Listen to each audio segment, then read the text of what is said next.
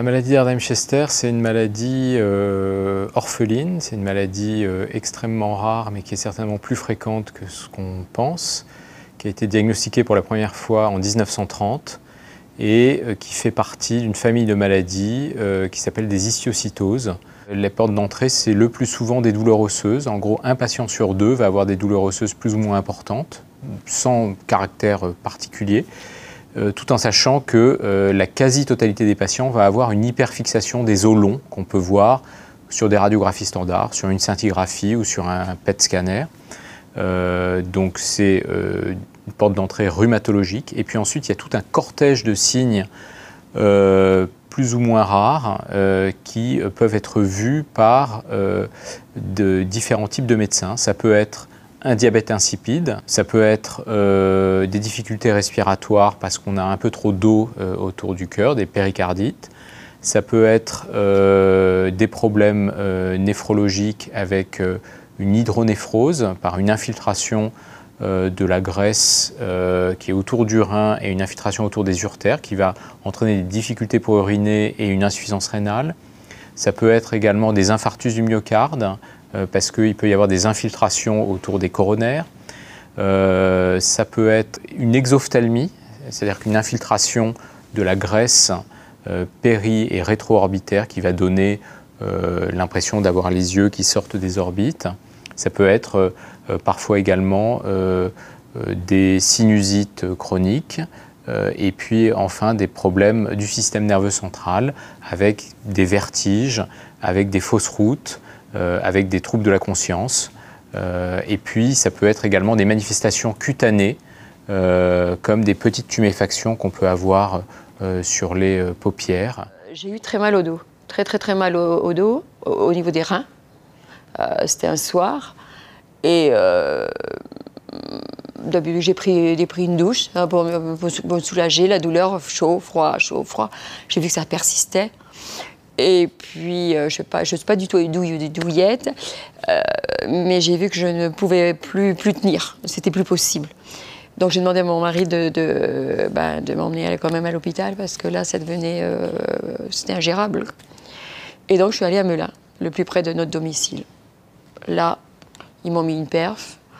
Euh, ça m'a soulagée. Et ils m'ont fait une prise de sang. Puis au moment de partir, ils m'ont j'ai de nouveau j'ai eu une, crise sévère. Et là, ils m'ont dit, euh, bon, ben, on va vous garder quand même. On va passer une petite, euh, une petite échographie. Le spécialiste m'a dit, texto, eh ben, écoutez, euh, vous avez des reins qui ont triplé de volume. Il y a eu des doutes. Il y a eu un diagnostic qui a été posé sur la maladie d'Erdheim-Chester. Moi, j'ai mes atteintes osseuses, atteintes osseuses, atteintes cardiaques, rénales, euh, j'avais au niveau des orbites, des sinus. Qu'est-ce que j'ai d'autre encore? Euh, bon, donc, Oui, euh, l'osseuse, les dents. j'ai eu les oreilles. les grosses attaques, c'est le cœur, les, les, reins. j'ai la glande surrénale, un petit peu. Mais le reste, non. Vraiment, alors cette maladie était une maladie,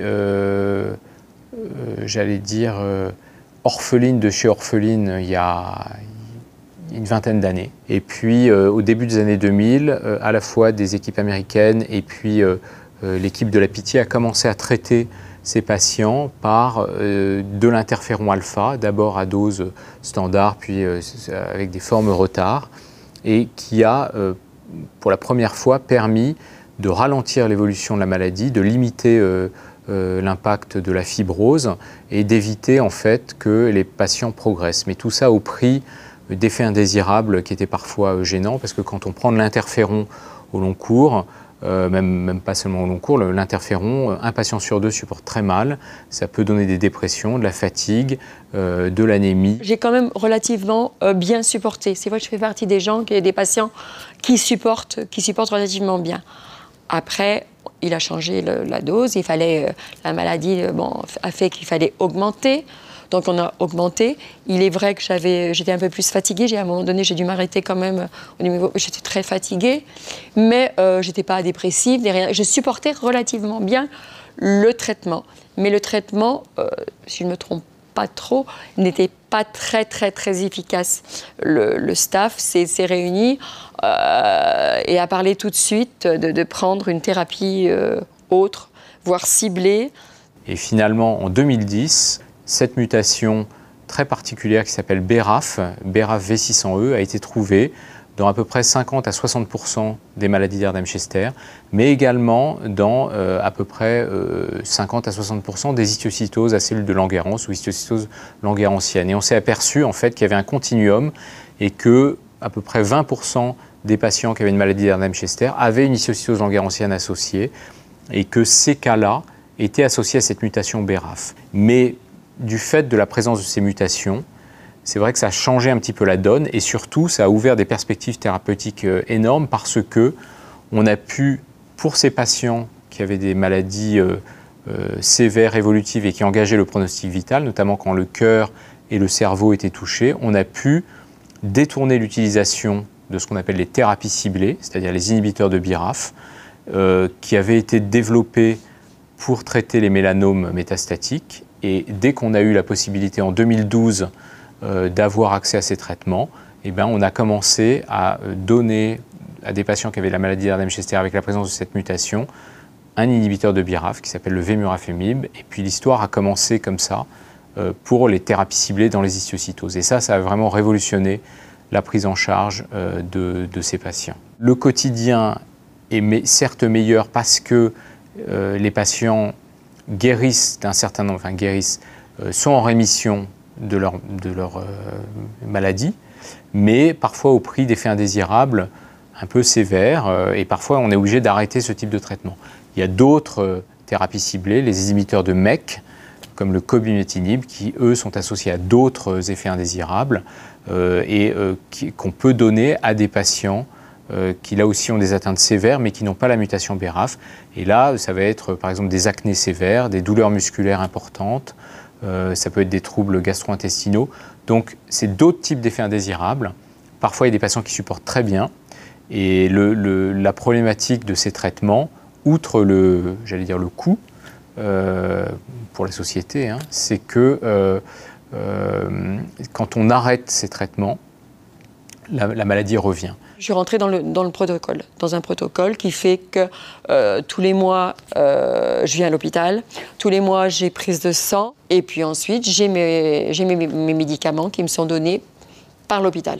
Bah, c'est vrai qu'il y a eu des changements. Bah oui, il y a eu des changements. Euh, j'avais beaucoup de cheveux, bah, j'ai eu moins de cheveux. les cheveux, j'avais des cheveux raides, c'est devenu tout frisé.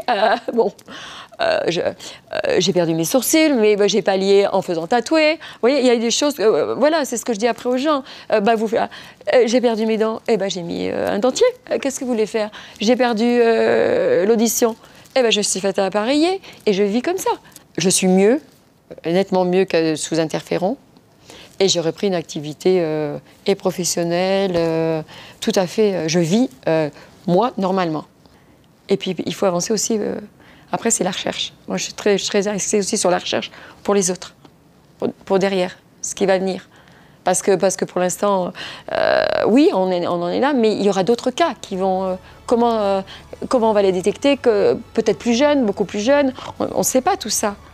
Donc, oui, il faut, il, faut, il faut avancer.